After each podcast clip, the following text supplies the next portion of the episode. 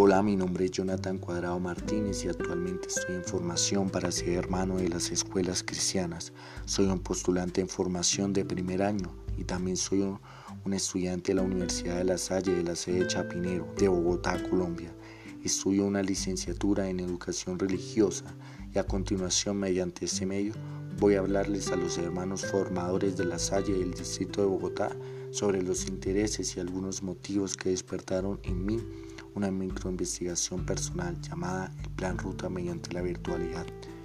El contexto principal que despertó mi interés por saber, conocer e investigar sobre este tema en primer momento fue por la experiencia de ser un joven acompañado mediante la virtualidad que decidió dirigir su vocación a un estilo de vida religiosa, especialmente por el estilo de San Juan Bautista de la Salle, pero también otros motivos específicos como los siguientes como Dios y el Evangelio de alguna u otra manera también se hace presente en la virtualidad.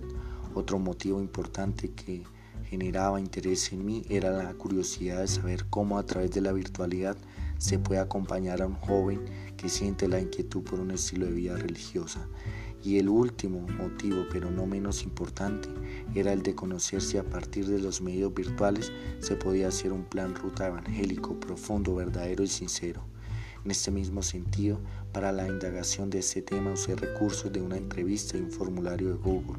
La entrevista especialmente fue dirigida al hermano John Borges, que fue el secretario de pastoral del Distrito de Bogotá en el año 2020, cuando se empezó a implementar este plan ruta mediante los medios virtuales. El formulario de Google fue dirigido al hermano Jairo Díaz Montes, que fue un acompañante vocacional que tuvo que adaptarse a los medios virtuales para acompañar a dos jóvenes ruteros. Por último, lo que pueden escuchar